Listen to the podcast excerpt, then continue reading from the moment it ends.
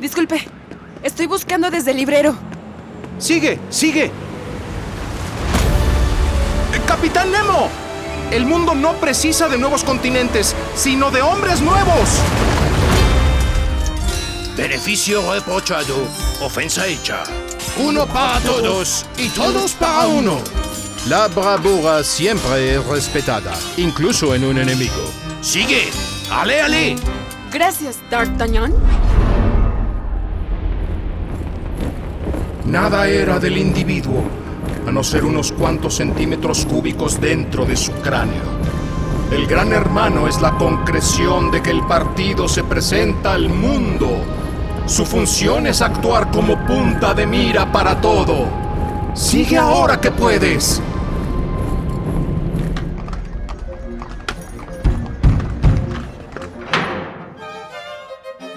Divide tu día en partes y a cada una asígnale una tarea, sin dejar un cuarto de hora, diez minutos ni cinco siquiera sin algo que hacer. Cuando sea así, observarás que no necesitas compañía, conversación ni simpatía de nadie y lograrás vivir con la independencia que todo ser humano debe aspirar. Gracias, señorita Jane Eyre.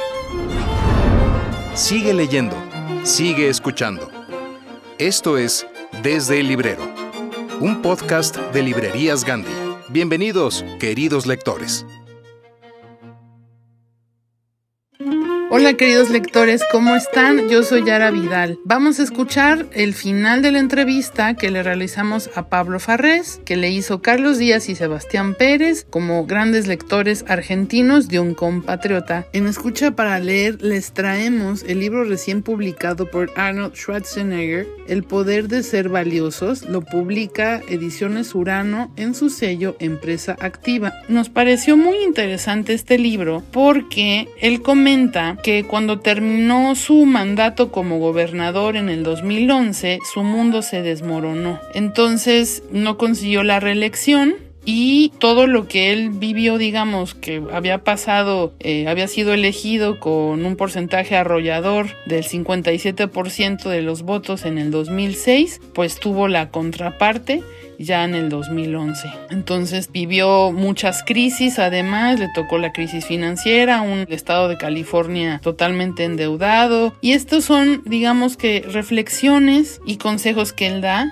de cómo cambiar su enfoque, cómo cerrar la boca y abrir la mente, cómo tener una visión clara, cómo pensar a lo grande y cómo trabajar con todas tus fuerzas y mantenerte recto y no cortar caminos y todos los consejos que la verdad uno le podría dar a su mejor amigo, pero pues me pareció interesante porque queramos o no, aunque sea una figura pública y de Hollywood y todo, pues a veces es importante escuchar a alguien que ya pasó por un montón de pruebas y es una lectura como fresca, es como cuando estamos entre tiempos y en una cena muy elegante, un gourmet nos da a probar una nieve de limón para limpiar el paladar. Esto es para limpiar el paladar como lectores. Pero bueno, esperamos que sea de su agrado. Comenzamos. Y ahora, la entrevista con Pablo Farrés. Bueno, eso con la, la tecnología, ¿no? Venimos de un mundo que no existe más. Sí, sobre todo porque creo que somos todos más o menos contemporáneos, de la misma edad, y hay muchas cosas que ya no, no están entre nosotros. Artefactos que nos han desarrollado en un principio ya ni, ni existen. Con respecto a la memoria, Pablo, que es recurrente, digo, en algunas obras tuyas, eh, sos una persona memoriosa, anota o se olvida de las cosas que lee. Uy, qué pregunta tan difícil. Eh, tengo una memoria un poco demoníaca porque es selectiva de un modo que no me gusta, digamos. Eh, es bastante jodida conmigo mismo. Eh, porque sé que podría recordar mil cosas que se me pasan. Tengo mucho miedo de la memoria, tengo miedo de perder la memoria, la verdad es esa. Tengo el mismo problema. Eh, y cada vez más, y cada vez más. Eh, Pero es interesante esto también, ¿no? De, porque veníamos hablando antes del tema de la tecnología y cómo la tecnología lo que viene a, a generar es un artificio casi como una especie de ortopedia de la memoria humana. Claro, una muleta. claro, a- hasta el punto de volver obsoleta la memoria biológica, si vos querés. Eh, es decir, hay una especie de memoria artificial. El mismo Internet funcionaría como memoria artificial eh, digamos, vos entras a Facebook y te recuerda todos los días cosas que hiciste hace 10 años, ¿viste? y, Total. y- y tiene una eficacia mayor que la de tu memoria cerebral, por decirlo de algún modo. Y empezamos a confiar en eso, decir, bueno, esto queda ahí, ya no me lo acuerdo, total está ahí, como, ir a- como un archivo donde uno va a buscar un poco sus recuerdos, ¿no? Y, y- Sí, vos sabés que hay algo interesante en Platón, porque Platón hace 2000, casi 2500 años atrás decía lo mismo de los libros, no de los libros, de la escritura. Decía la escritura como fármaco, pensaba la escritura como, eh, como un veneno y a la vez como un remedio. Si la escritura te permitía a vos, en cuanto remedio, poder dejar por sentado algo que en un futuro ibas a olvidar. La escritura funcionaba como memoria eh, externa, eh, pero a la vez era veneno, fármaco lo entendía como veneno, es decir, como Sí. eh, justamente como anulación de la memoria personal. ¿Y ¿Para qué vas a tener memoria si ya está por escrito? Es decir, la escritura misma, en- ya desde el comienzo, funcionaba bajo la misma lógica con la que nos encontramos ahora, atravesados por, eh, por Internet. ¿no? Por un lado nos hace recordar cosas que por nosotros mismos no recordaríamos, pero por otro lado, justamente, parecería que hay como una especie de vacío de nuestra memoria. Eh, igualmente a mí lo que me interesa de, de esta cuestión es que hay, ev- evidentemente, hay un, la memoria se vuelve, digamos, la memoria atravesada o constituida a partir de lo digital es una memoria artificial. Pero para mí lo loco es que esa memoria artificial no viene a mostrarnos de que en el pasado tuvimos una memoria natural, biológica, sustancial, que nos constituía como humanos, sino justamente todo lo contrario. Y ahí viene lo que me genera a mí eh, asombro, ¿no? Un, un asombro un poco terrorífico. Y es que en realidad nunca tuvimos una memoria natural, verdadera. Toda memoria siempre fue un artificio. Si lo que nos viene a mostrar hoy la tecnología es que nunca hubo una naturaleza humana como tal, sino que cada vez que vamos más hacia atrás nos vamos encontrando con diferentes modos del artificio de lo humano, y entre ellos justamente el de la memoria. Eh, ahí me parece que aparece algo ligado a, lo terrorífico, digamos, a una especie de horror arcaico que nos enfrenta a la incertidumbre de, qué es, de qué, es el hombre, ¿no? Total, y la memoria como ficción también, ¿no? Al fin y al cabo, cuando uno recuerda algo, ya es una ficción también de lo que, de lo que fue o está recordando una versión. Sí, completamente. En ese sentido, la memoria como artificio. La memoria como artificio, insisto, no es solamente Facebook que te muestra lo que hiciste hace 10 años. La memoria como artificio es tu propia memoria llevándote a una infancia que nunca existió. Que nunca existió y coló. Ajá. Sí, con, con condimentos, viste, extras que le vas agregando a medida que los necesitas, aparte. Y, y se da que este, este pánico que, que tenés y que comparto con perder la memoria, lo ensayaste un poco ahí en el libro El Buen Olvido.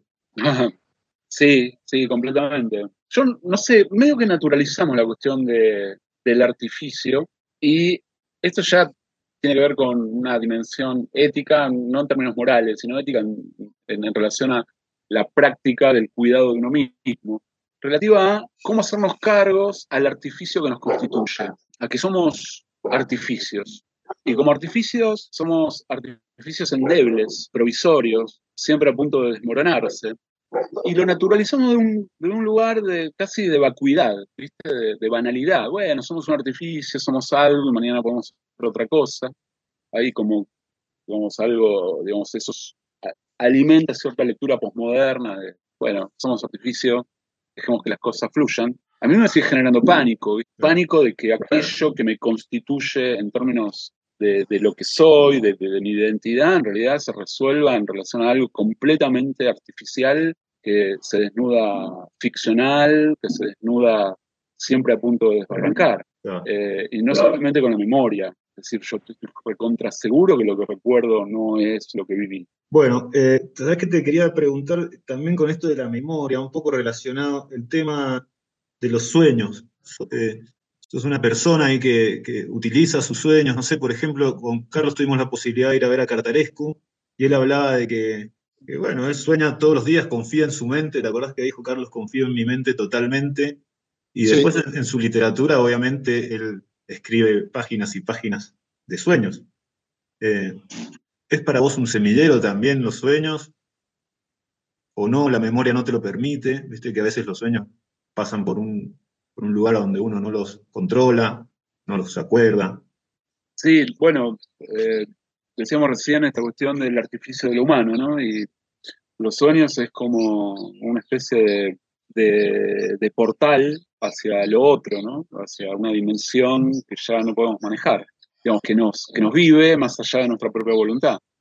Eh, sí, los sueños también naturalizamos el hecho de soñar, pero es asombroso que soñemos. Una locura. Es asombroso, es una, es maravilloso y a la vez es una condena terrorífica. Encontrarnos de pronto en un lugar que no sabemos cuál es, que no sabemos qué lógica sostiene, cómo nos atraviesa. los sueños tienen algo, tienen algo, digamos, de, la dimensión de lo tonto, ¿no? De lo vano. Porque uno despierta y dice, bueno, es un sueño. Pero vos fíjate esto, cuando vos estás soñando, en el momento que estás soñando, estás viviendo eso que sentís y te pasa como si fuese lo verdadero. Necesitas salir de esa burbuja onírica para quedarte tranquilo y saber que eso es un sueño. Ahí uno lo puede llevar bien. El problema es que esa lógica pues se reproduce en la dimensión de lo que llamamos real. A ver si puedo ser claro con lo que estoy pensando. Cuando vos estás metido dentro de un sistema o de un conjunto, para poder entender qué es ese conjunto y cómo funciona ese conjunto, necesariamente tenés que tener una visión que esté por fuera del conjunto para poder comprender ese conjunto. Entonces, si vos estás dentro del sueño, no podés comprender el sueño. Lo comprendés cuando estás fuera. El lenguaje es incomprensible porque estamos dentro del lenguaje. Si pudiésemos estar por fuera del lenguaje, podríamos comprender qué es el lenguaje, qué es el sistema del lenguaje. El problema es con qué palabra, por fuera de todas las palabras, podríamos comprender qué son las palabras. Lo mismo nos pasa con la realidad. Es decir, de una burbuja pasamos a una burbuja más grande. Nos despertamos y decimos, ah, solamente era un sueño. Sí, está bien, pero del conjunto de la realidad tampoco podés estar fuera. Por lo cual hay algo ahí ligado a cierta tentación, hasta diría patológica, ¿no?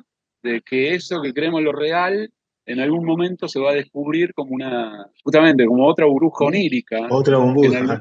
claro, que en algún momento se va a romper el convenio, ¿no? De lo real, porque al fin y al cabo, ¿qué es lo real? Es ese convenio. Sí, es un convenio que no se hace cargo del hecho de que solamente podemos definir lo que vivimos estando fuera del conjunto de lo que vivimos. Total. Y esa es nuestra posibilidad, es nuestra condena. Ajá, es una condena, sí, sí. Y ahí la necesidad de las ficciones. Estamos dentro de la burbuja. No podemos saber qué es esta burbuja. Por lo tanto, inventamos ficciones. Claro. Y en el sueño. Ajá. Y en el sueño, al fin y al cabo, todos estamos generando ficciones. Esto ya no se lo dejamos nada más que a, los autores o escritores, sino que todo el tiempo, todas las noches, estamos construyendo ficciones. Bueno, a mí hay una.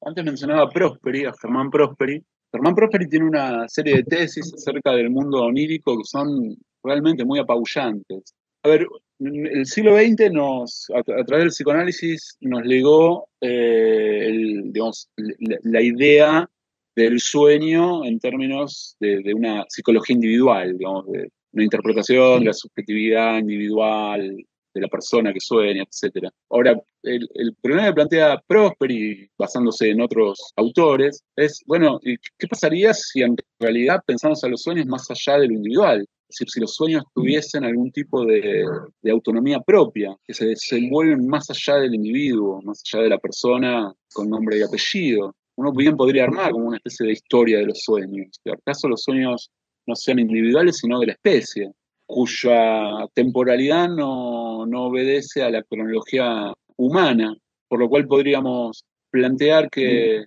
lo que soñamos nosotros, hombres del siglo XXI, no difiere demasiado de lo que podría haber soñado un Neandertal, un hombre del Paleolítico, cualquier hombre del siglo XII. no obedece al desarrollo, a la evolución, lo que sea, sino que están ahí en ese mundo, en esa dimensión. Sí, sí, exactamente, exactamente.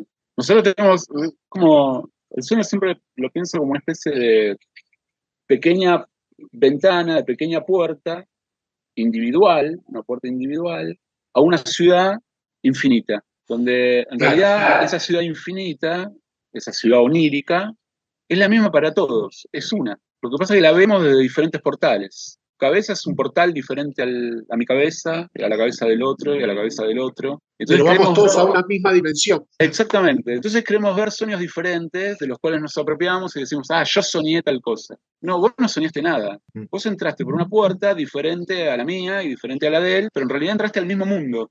Entramos al país de los sueños, tal vez. Sí, al universo, ¿no? De los sueños. Eh, Insisto en esto. eh, de- de- de- de- entramos por ventanas diferentes, pero entramos todos al mismo universo onírico. Una patria ahí, una patria onírica. Sí, que despersonalizarlo y sacarle la propiedad de eso también lo vuelve cada vez más interesante, sobre todo por la temporalidad, lo que acabas de decir, ¿no? Sí, claro, sí, sí, sí.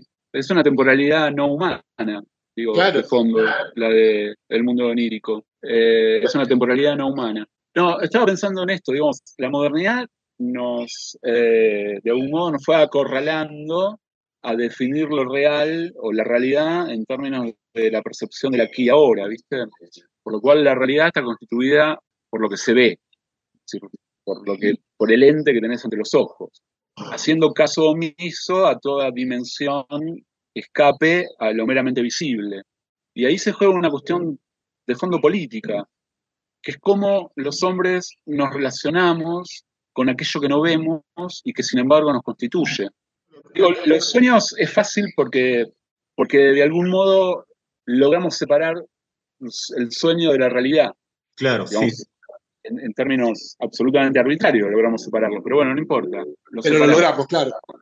La cuestión es que hay eh, otras dimensiones ligadas a lo no visible, la imaginación, la fantasía, que ya no están separadas de la realidad, sino que constituyen la realidad. Yo insisto con esto, la memoria está constituida por fantasmas. ¿Y vos estás dando clases, Pablo, en, en universidad? Yo vivo, digamos, económicamente, soy docente, trabajo la ma- la mayor parte del tiempo en un, en un profesorado de filosofía, dando clases de filosofía, digamos, de materias específicas de la carrera de filosofía.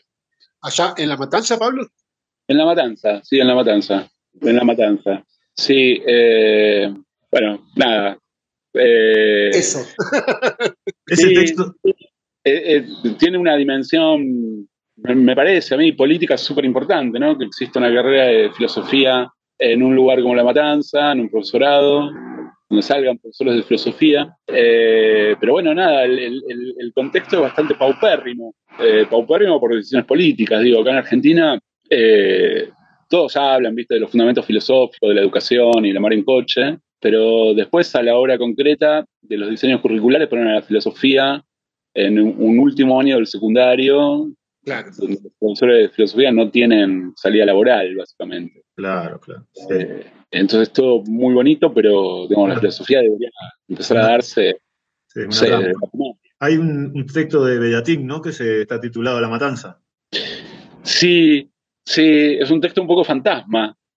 Es un texto que Bellatín publicó con una editorial fundada por Ariel Lupino. Eh, y bueno, nada, vino también Mario eh, Bellatín acá a mi casa a presentar el libro La Matanza. También hay un juego ahí entre presentar un libro llamado La Matanza en La Matanza. Y nada, la pasamos muy bien. Vi, vi algunas imágenes que había ahí, creo que había puesto Lupino o alguien ahí, un, un cortito de cinco minutos que justamente hablan del hebrero.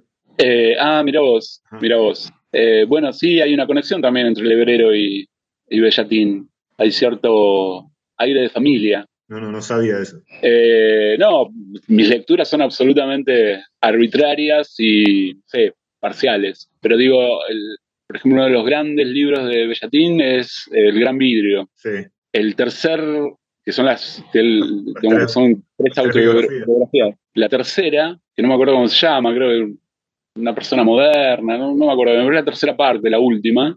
Yo creo que ahí hay una especie de, de- de- de invocación por parte de, Bellatín a- al espíritu del hebrero. Es un, un texto que bien podría haber escrito el hebrero. Yo lo tomo, de- ese, texto de Bellatín es tan hermoso que lo pongo como, digamos, dentro de lo mejor que produjo Bellatín y que produjo cosas muy hermosas, ¿no? sí, Muchas. Totalmente, totalmente. Esa es la, la cantidad para colmo de, Bellatín, ¿no? Y la cantidad, sí, sí. Decía Carlos que estoy leyendo ahora eh, Jacobo Reloaded. Ah, mira vos, ese no, no lo tengo. El último que leí de Bellatín es Kafka Farebú, un Kafka Farebú. Un Kafka Farebú, sí. Acá en Argentina fue editado por eh, Club Gem, Ah, una editorial de, de La Plata, que le lo- se lo pone al hombro un escritor muy bueno también, eh, Francisco Magallanes. El de- Eh, y, y, nada, yo veía, venía leyendo a Bellatín desde, desde muy pibe y viste con lapsos donde me metía a leer muchos libros juntos y después lo abandonaba y de pronto me encontré con ese libro, me rompió la cabeza. Insisto que me, me- me- llevó de nuevo a los más grandes libros de Bellatín. Este, de- un Kafka Kafka, claro, esta mezcla de Kafka y, y. Sí, ahí hay un, evidentemente un homenaje y un trabajo sobre el libro de Elizondo, ¿no? Total. Decías eh, un personaje en apariencia, en apariencia moderno del gran Eh, Vidrio. exactamente, exactamente, ese es el título. Sí, Bueno, ves que mi memoria falla. sí, sí, sí. Yo porque la estoy checando, porque sí, también me No estaba mal el título tampoco. y aparte, Se acercaba, se acercaba. viviendo acá en Ciudad de México es un libro recurrente, ¿no? La, la fiesta del gran vidrio, después el terremoto y todo eso. Es un, texto increíble, sí. Sí, sí. Eh, también hay una conexión con la obra de Duchamp. Claro, la primera parte es toda la, la- ajá, como la biografía ahí. Sí, sí. Igual hay algo, ¿no? También hablando de conexiones, hay un, un acercamiento, creo que muy profundo entre Bellatín y, y Elizondo en relación a, a este personaje, Farabú. Digo, porque Elizondo también trabaja la relación entre escritura e, e imagen. El libro de Elizondo nace de una foto tomada de un- una especie de- de- de- de ritual bastante cruel Total. Sí, que están abriendo, hay una persona y que sube la escalera. Sí, y, y, y- y Bellatín retoma esta confrontación entre la escritura y la imagen todo el tiempo, ¿no? Justo que lo- hablabas de, no lo conocía y lo estuve buscando y leyendo eh, a Francisco Tario. Mm. ¿No lo conocían? No, yo no lo conocía, no lo Yo conocía. tampoco. Grandes relatos, me leí los de la, la noche, Me los de la asombro noche. es por- porque es mexicano. Sí, pero se ve que ahí estuve investigando, claro, eh, acá está por lo menos muy en el culto y bueno, ya sabes, el mercado, ¿no? Pero ahí lo estuve checando y pa, me leí ese de la noche, todos los relatos de la noche, la noche y el féretro, la noche y el náufrago, es wow. Es un libro maravilloso. Hay uno que se llama, ay, mi memoria es muy mala, che, eh, en los dedos helados o entre los dedos helados. Es una juxtaposición de imágenes entre onírico y real que es tan apabullante. O sea, es- esa lectura yo encontré a, a Tario por un amigo que se llama Omar Genovese, Ajá. que me lo recomendó. Y cuando le hice caso y lo empecé a leer, digo, wow, esto es impresionante. Pero bueno, nada, me, me, Ah, entre tus dedos helados. entre tus dedos helados. Ese pequeño relato es una, una obra maestra absoluta. Que bueno, lo voy, a, absoluta. Lo voy a checar entonces. Hoy me voy a encontrar con esa lectura, creo. Que estoy terminando de planificar mi, mi sábado. Bueno, te lo recomiendo profundamente. eh, Y no es muy extenso, pero Ah. es un material, yo insisto con esto, es un material onírico muy concentrado eh, y muy apabullante. Que bueno, me encanta esa recomendación, porque no lo tenía acá en México, Diego, cuando recomendaste Sada, ponerle Sada me encanta, hace años que lo vengo leyendo, difícil. eh, Sí, sí, pero hermoso, tiene una factura ahí literaria bellísima y, y hace un México rural, no sé, muy rulfiano, ¿no? sí, sí, pero también hay una, no sé, una especie de, ceremonia de la escritura, diría, ¿no? Ah, una, una fiesta, Total. una fiesta de, de lenguaje ahí. Fiesta del lenguaje. Es una autocelebración constante. ¿viste? Yo el que vos me pasaste, Seba, es tremendo. Se nota Bueno, la literatura suele circular por lugares insólitos. eh, sí, insólitos, sí, sí. Y, a- y a veces también marginales, que, Marginales, total. claro, que es una buena deriva también para sostener la fuerza y la potencia. Bueno, hemos, hemos hecho mucha comparación con la música y es lo mismo, ¿viste? Hay músicas que se abren camino desde la marginalidad, desde la periferia y fabulosa también. Sí, sí, sí, la marginalidad da lugar a cierta eh, libertad creativa, me parece, Claro. ¿no? Eh, haces lo que se necesita hacer y no lo que se espera. Exacto. Eh, Ajá. Y creo que Bella- Bellatín justamente es el ejemplo que no se está, no está produciendo para el mercado, y eso, bueno, es lo que habla de por qué tampoco está. en el mercado. Sí, yo creo que en el fondo hubo ahí una decisión de Bellatín Totalmente. de- de- de- de- del lugar a partir del cual él quería escribir, crear. Bueno, sí, no sé. eh, el mercado suele generar algunas con- algunos condicionamientos que nada, generan una presión que no sé si, si tiene mucho sentido. Total. Eh, pero Sí, bueno, siento- cada uno lo vive como puede y como le sale, ¿no? Sí, Claro, siento que claro, cuando, claro. cuando hablo acá en México con gente, sí es muy recordada la escuela de escritores, Mm. que estuvo él desde el 2000 al 2000 y algo, ahí 2010, no sé. Sí es recordada porque, bueno, fue importante, ¿no? Pasaron personajes muy grandes de la literatura. Te quería preguntar por otro escritor que es Bolaño. ¿Cómo circula ahí en México Bolaño? Sí, justo hablábamos con Carlos. Yo, y acá se lo Sí. considera, yo creo que se lo considera un escritor mexicano. Claro, Claro. Y, y es, y sí es más comercialmente aceptado y compartido y Sí, o algunos dicen que, la, viste, que la, una de las novelas más importantes mexicanas está escrito por un chileno. claro, Por un chileno. exactamente. o una o dos de las novelas, porque capaz Los Detectives Salvajes, 2666, eh, son novelas mexicanas casi. Y Sí. leer los detectives salvajes acá es un placer. claro, claro, claro. Sí. Sí, me imagino. No, i- iba igualmente a contraponer otro de los grandes textos de, de Bolaño, que es Estrella Distante. Tres estantes, hermoso, claro. Que digo, debe ser, quizás, no, no- no sé, me arrobo el facilismo de, de- de- de la exageración, pero debe ser la mejor novela chilena. Y lo loco es que los chilenos deberían decir eso, la mejor novela chilena escrita por un mexicano. Claro, mejor novela chilena en México. sí, sí, totalmente. ajá. Pablo, ¿y tú has venido aquí a México? No, no, no. Bueno, a ver si te ¿No te viene. has, no te has enfrentado con, con- con la psicodelia y el surrealismo aquí mexicano in situ? sé que anoche estaba escuchando a Leonidas Lamborghini ¿Mm? en un viejo, eh, en una vieja entrevista y le preguntaron por el exilio. Eh, Leonidas Estuvo estuvo, sí, 13 años, son unos cuantos. ¿eh? Y hizo referencia a algo que, que me, no sé, no me dejó pensando, pero de algún modo me interpeló porque me, me dio vuelta durante todo el día. Eh, dijo algo así como que lo que le había impresionado en México es la cultura azteca, digamos, la sobrevivencia de la cultura azte- azteca y cierta dimensión de lo sagrado que se jugaba en relación a, a- esas pirámides monu- monumentales que encontraba en México y las comparaba con, con, con nada, con la población indígena de, Buenos Aires, digamos, eh, pre, preconquista, eh, pi- pintando nada. eh, los indios de por acá con taperas y, y- y cosas bastante pobres en comparación con los aztecas. Eso le había, lo, lo había impresionado mucho. Es que es muy fuerte la sensación acá, esa. La, es fuertísimo. la civilización que había previamente, que todavía está, Que está viva. está viva, y que bueno, estamos hablando de 200.000, 300.000 habitantes o más. Claro. Es, fuer- es fuertísima la, el- en el Zócalo o en Teotihuacán.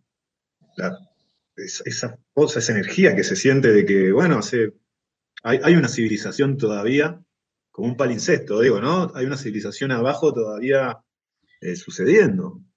Gigante, Claro. con, con o- con arte, con cultura, con política, con. con lenguas. Hay 65 lenguas activas relacionadas a todo el conglomerado de pueblos originarios. Es muy fuerte. Es muy fuerte. sí. Sí, acá en digamos, Argentina se construyó a partir de- del genocidio, ¿no? Acá Total. realmente hubo un, un borramiento absoluto, una aniquilación física, pero también simbólica, ¿viste? A la vez Eh, simbólica, sí. ¿Qué se mundo- sostiene? ¿Qué se sostiene? No se se revierte. reduce. Acá en Argentina sí, digamos, eh, y, es, y es muy difícil correrse de esa visión hegemónica eh, del borramiento indígena, ¿no? Porque acá también hubo genocidios y matanzas, pero, pero no lo lograron. Allá lo borraron. No de nuevo, ¿no? El artificio, lo borraron. Todo el- Claro. el pueblo, como si nunca hubiera existido. Eso acá, Sí. acá todavía está. Y, y lo loco es que ese borramiento, en realidad, es un borramiento funcional a una de las tragedias de la Argentina, que es la, di- la distribución monopólica de la tierra, ¿viste? Claro. Que to- todavía determina la estructura económica de, de la Argentina. Estos eso- grandes terratenientes dueños de, de la tierra. Por eso ese genocidio está presente, es actual, ¿no? Digo, es- es- Claro, pero borrado, ¿no? Es una cuestión media Claro. paradójica, porque explica Maquillado. la historia argentina, pero en el modo del fantasma. exacto. Lo, lo explica borrándose. pero lo loco es que cuando yo digo esto, lo explica borrándose como si la cultura indígena estuviese borrada, me sumo a esa, ese aparato hegemónico de borramiento. Eh, Totalmente. y, y- y yo lo tomo como una deuda, porque de fondo no, no asumo mi desconocimiento, asumo, No, no. Y, Lo eh, ajeno, creo que, lo ajeno. creo que. Sebastián también te lo puede decir. Capaz que nosotros tenemos más conocimiento de los pueblos originarios de aquí que de los de allá. claro.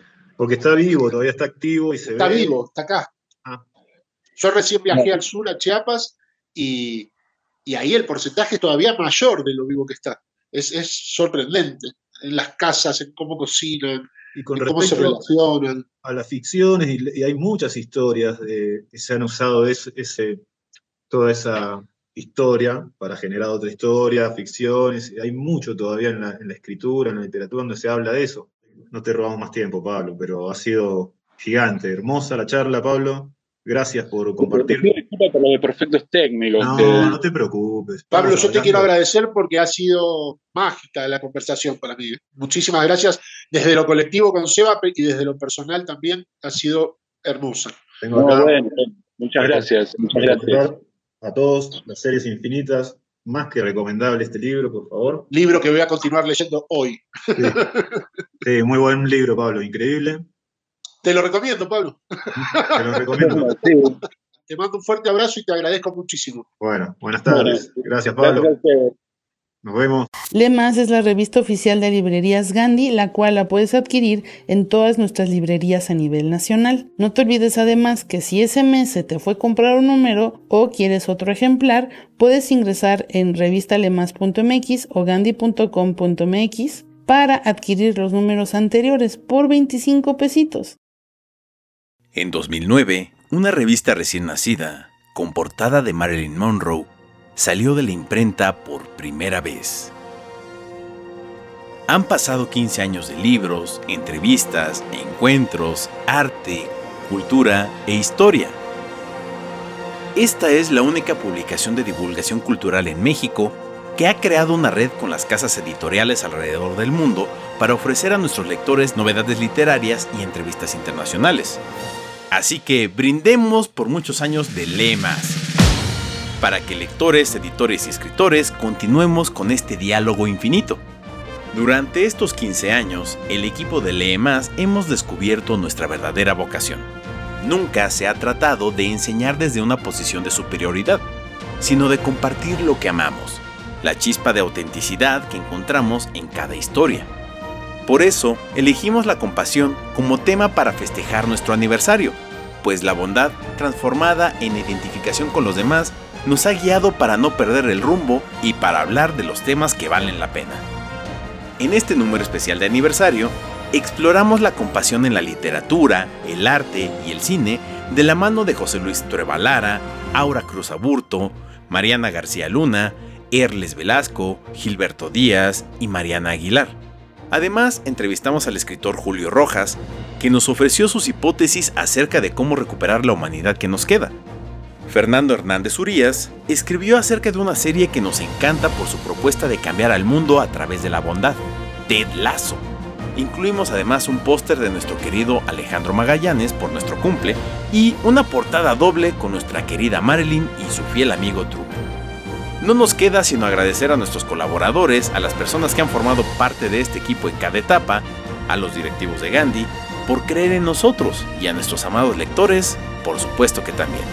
Sin todos ustedes, este proyecto no sería posible.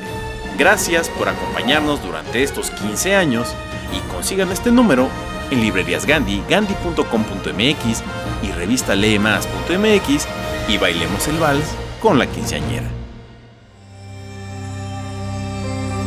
Esto es Escucha para leer. A continuación vamos a escuchar una lectura hecha por Gilberto Díaz sobre El poder de ser valiosos por Arnold Schwarzenegger. Está publicado en Empresa Activa, es un sello de ediciones Urano. El poder de ser valiosos. 1. Ten una visión clara. Muchas de nuestras personas más valiosas están perdidas. Muchas de ellas no saben qué están haciendo con sus vidas. No están sanas. No son felices. El 70% odian sus trabajos. Sus relaciones no son gratificantes, no sonríen, no ríen, no tienen energía, se sienten inútiles, no tienen esperanzas, como si la vida las estuviera conduciendo hacia un callejón sin salida. Si sabes dónde buscar, las verás por todas partes, quizás incluso cuando te mires en el espejo. No pasa nada, no estás roto, tampoco ellas. Eso es lo que sucede cuando no tienes una visión clara sobre tu vida y te conformas con lo que pudiste obtener o con lo que sea que crees merecer. Podemos arreglarlo, porque todo lo bueno, todo gran cambio, comienza con una visión clara. La visión es lo más importante. La visión otorga objetivo y significado. Tener una visión clara significa tener una imagen de cómo quieres que sea tu vida y un plan para llegar allí.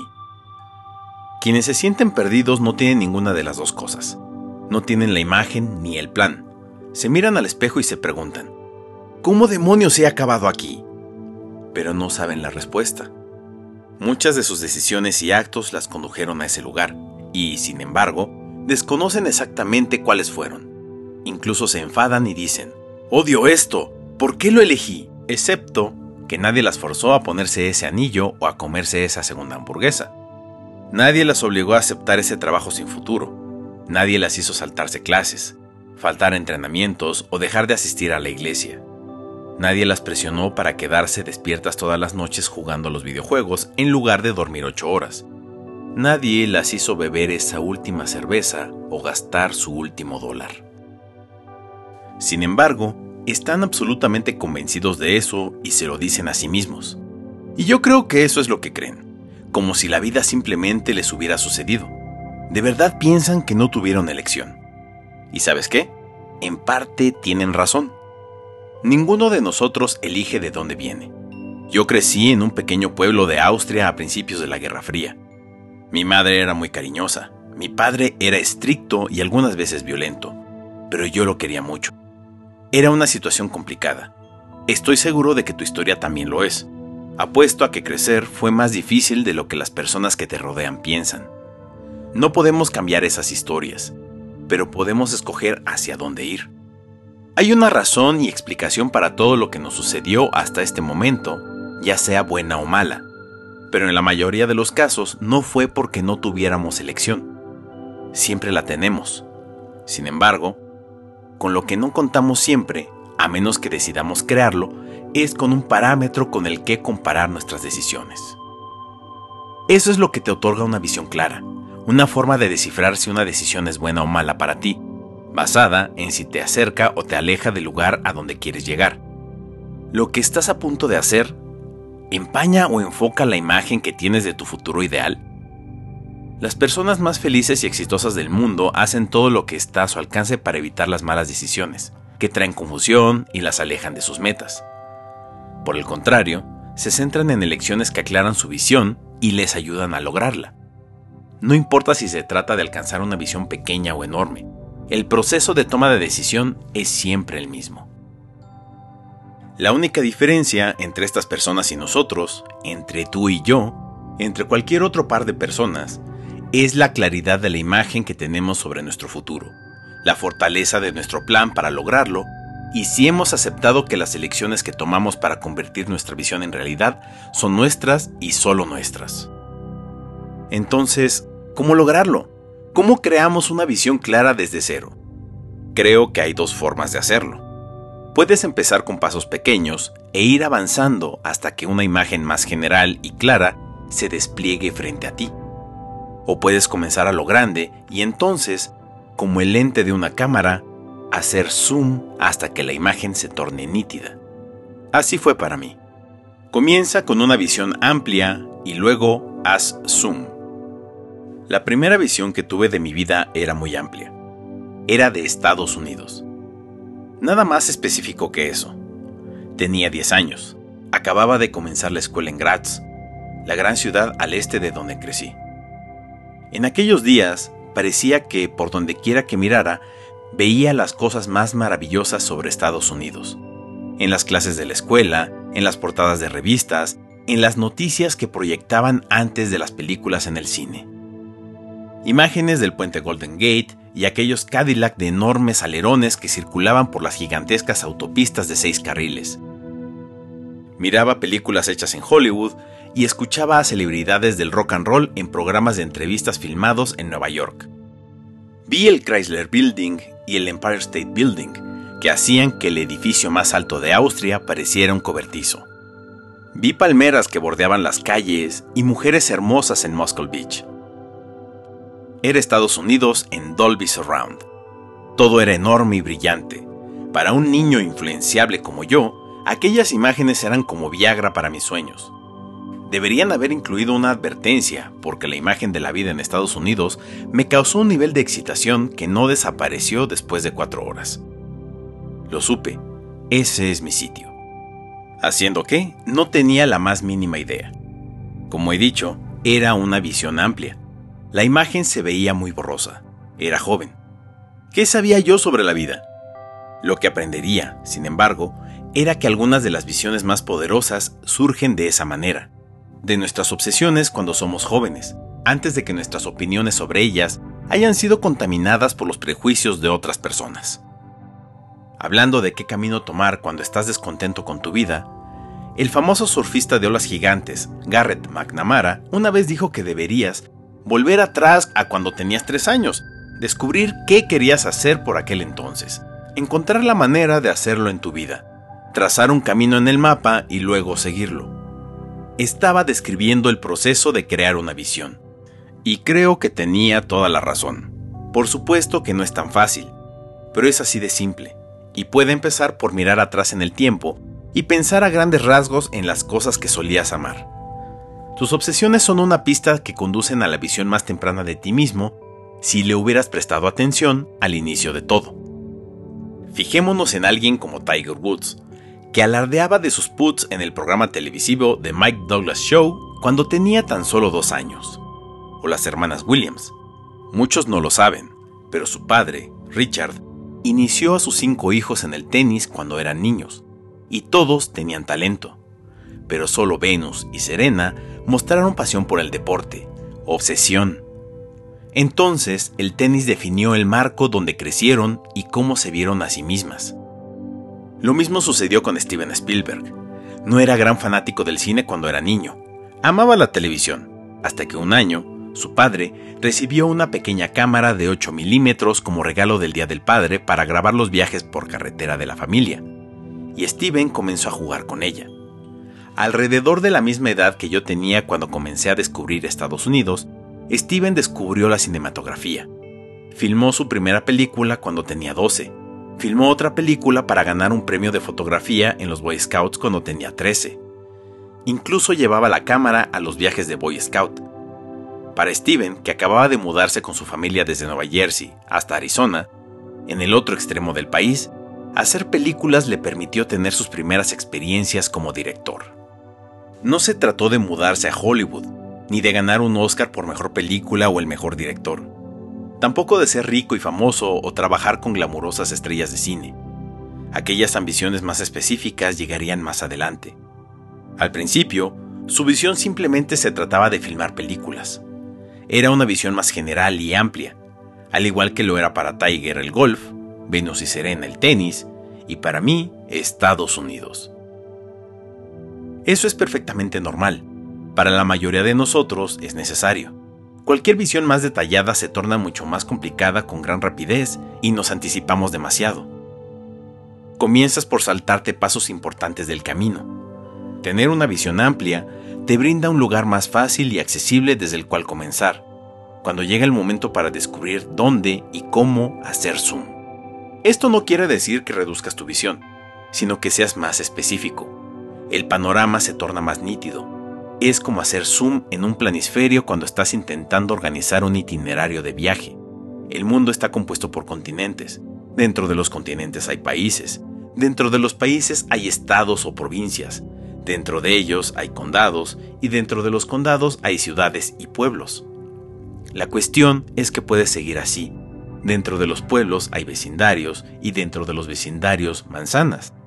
Las manzanas están unidas por calles si eres un turista y simplemente quieres ver el mundo, puedes saltar de un país a otro o de una ciudad a otra y no tiene importancia. No tienes que prestar atención al detalle. Pero si realmente quieres conocer un lugar y hacer válida la experiencia, e incluso si una vez quieres llamar a ese lugar tu hogar, bueno, entonces será mejor que camines por las calles, hables con los lugareños, explores cada callejón, aprendas las costumbres y pruebes cosas nuevas. En ese momento es cuando el itinerario que estás intentando crear o el plan que estás intentando trazar para lograr tu visión comienza de verdad a tomar forma. Tracé mi plan en torno al fisicoculturismo, después de poder visualizar con claridad la primera imagen sobre mi futuro. Era un adolescente cuando vi al que en ese momento era Mister Universo, el gran Reg Park, en la portada de una de las revistas de fisicoculturismo de Joe Wader. Acababa de verlo interpretar a Hércules en la conquista de la Atlántida ese verano. El artículo describía cómo Reg, un niño pobre proveniente de un pueblo de clase trabajadora de Inglaterra, había descubierto el fisicoculturismo y luego había saltado a la actuación tras ganar la competición de Mister Universo. Lo vi de inmediato. Ese era mi camino a Estados Unidos.